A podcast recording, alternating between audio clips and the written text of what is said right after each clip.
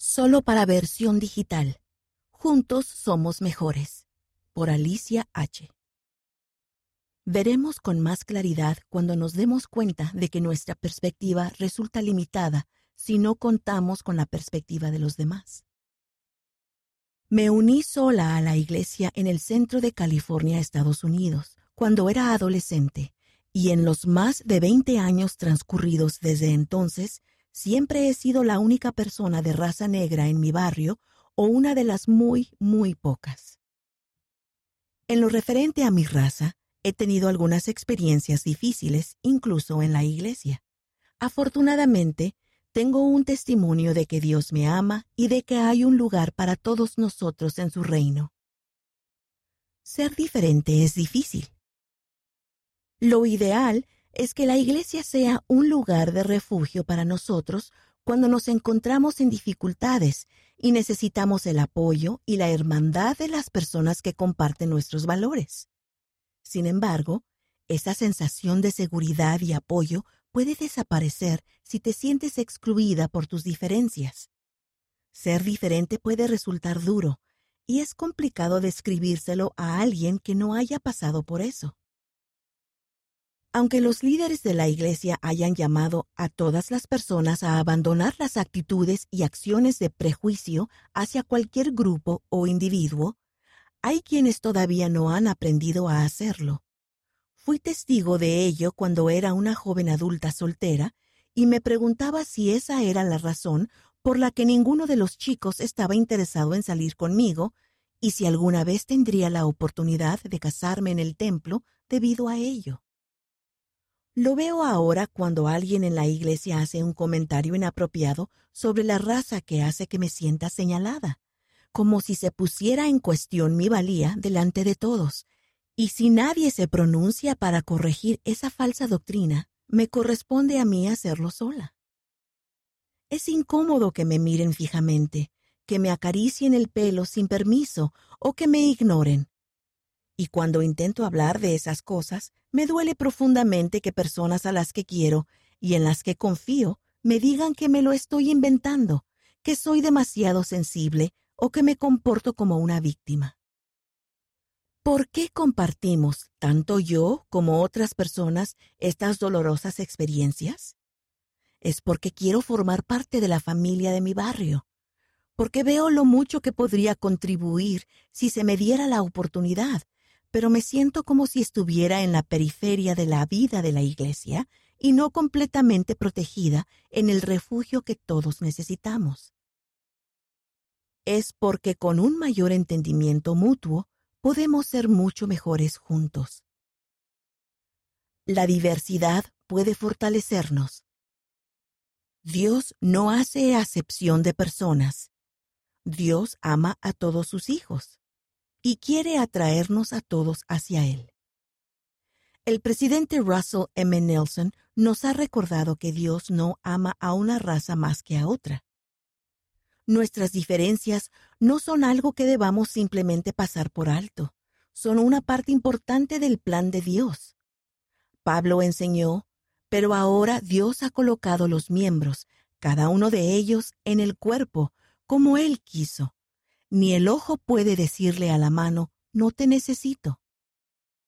Cada uno de nosotros es el resultado de innumerables elecciones y experiencias que han dado forma a nuestra particular visión del mundo, y hay belleza y fortaleza en nuestras diferencias. Nuestra diversidad nos hace mejores, no solo porque todos tenemos diferentes puntos fuertes, sino porque tenemos que trabajar unidos para ser bendecidos por esas fortalezas. De hecho, nuestras diferencias nos ayudan a aprender y a crecer mientras avanzamos juntos, preparándonos para cuando Cristo venga de nuevo. ¿Por dónde empezamos? Trabajar juntos para alcanzar mayor unidad no siempre será fácil. Requiere que seamos lo suficientemente humildes como para reconocer las perspectivas diferentes, aprender de aquellos que son diferentes a nosotros y cambiar si descubrimos que nos hemos equivocado. Podemos lograrlo ampliando nuestro círculo de amigos y buscando perspectivas adicionales por medio de recursos de confianza. Es preciso escuchar a aquellos que percibimos como diferentes a nosotros y considerar que sus experiencias son válidas. Para entendernos unos a otros, tenemos que escucharnos. Es un ensayo para la Iglesia.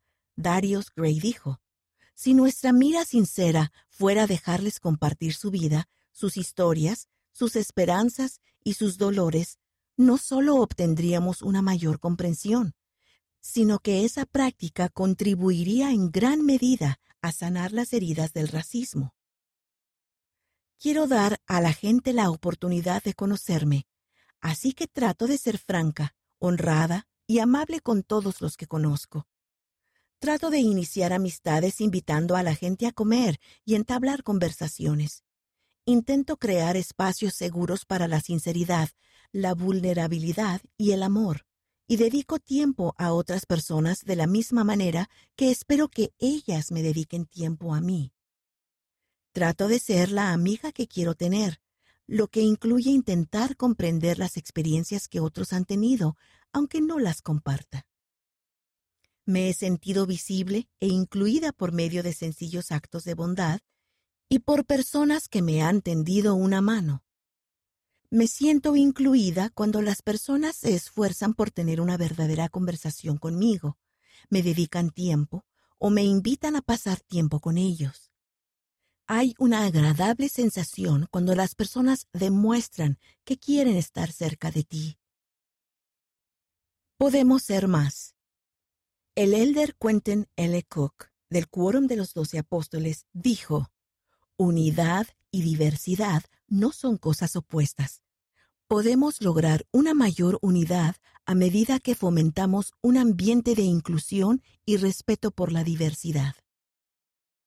Cuando decidimos dedicar tiempo a comprender las experiencias de vida de los demás, aunque no nos resulte fácil hacerlo, y decidimos trabajar juntos para utilizar lo que se nos ha dado para servir al Señor y a nuestros semejantes, somos mucho más que la suma de las partes.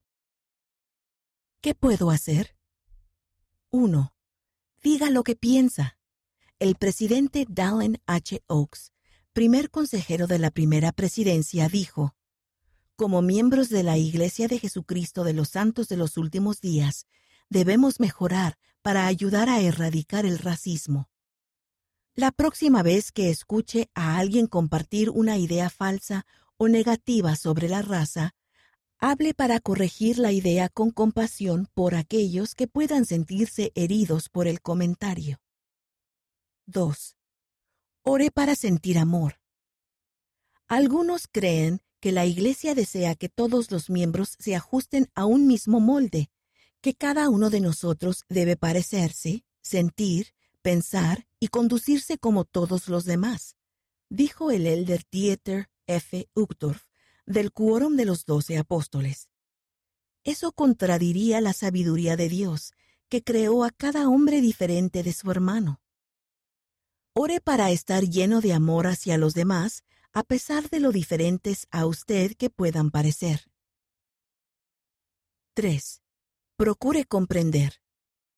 El presidente Russell M. Nelson enseñó que debemos aprender a escuchar y escuchar para aprender el uno del otro. Invitar a los demás a compartir sus experiencias, sus esperanzas y sus pesares nos ayudará a verlos bajo una nueva perspectiva. Tómese el tiempo para escuchar a aquellos que han experimentado racismo. Comprenda que compartir esto puede ser doloroso para ellos y que es posible que no quieran hacerlo. Respete sus límites. Si tiene preguntas, haga solo las que sean apropiadas para el tipo de relación que tiene con la persona. Para otras preguntas, busque recursos de confianza que le ayuden a comprenderlo. 4. Brinde amistad. El profeta José Smith dijo que la amistad es uno de los grandes principios fundamentales de nuestra religión. Busque a alguien que tal vez no conozca bien en su barrio o vecindario para acercarse a él con amistad sincera. 5. Dedique tiempo. Casi al final de su visita a los nefitas, el Salvador anunció que ahora iría al Padre. Pero al ver que el pueblo deseaba que permaneciese un poco más con ellos, retrasó su ascensión para pasar más tiempo con ellos. Así de importantes eran para él. Siga su ejemplo y haga tiempo para permanecer un poco más mientras se esfuerza sinceramente por conectarse con los demás. Descubra más. Aprenda más sobre cómo superar el racismo en Superar el racismo y los prejuicios. Podemos edificar puentes en la Leona de septiembre de 2021. Puede enviar su propio artículo, sus ideas o comentarios a leona.churchofjesuschrist.org. Queremos saber de usted.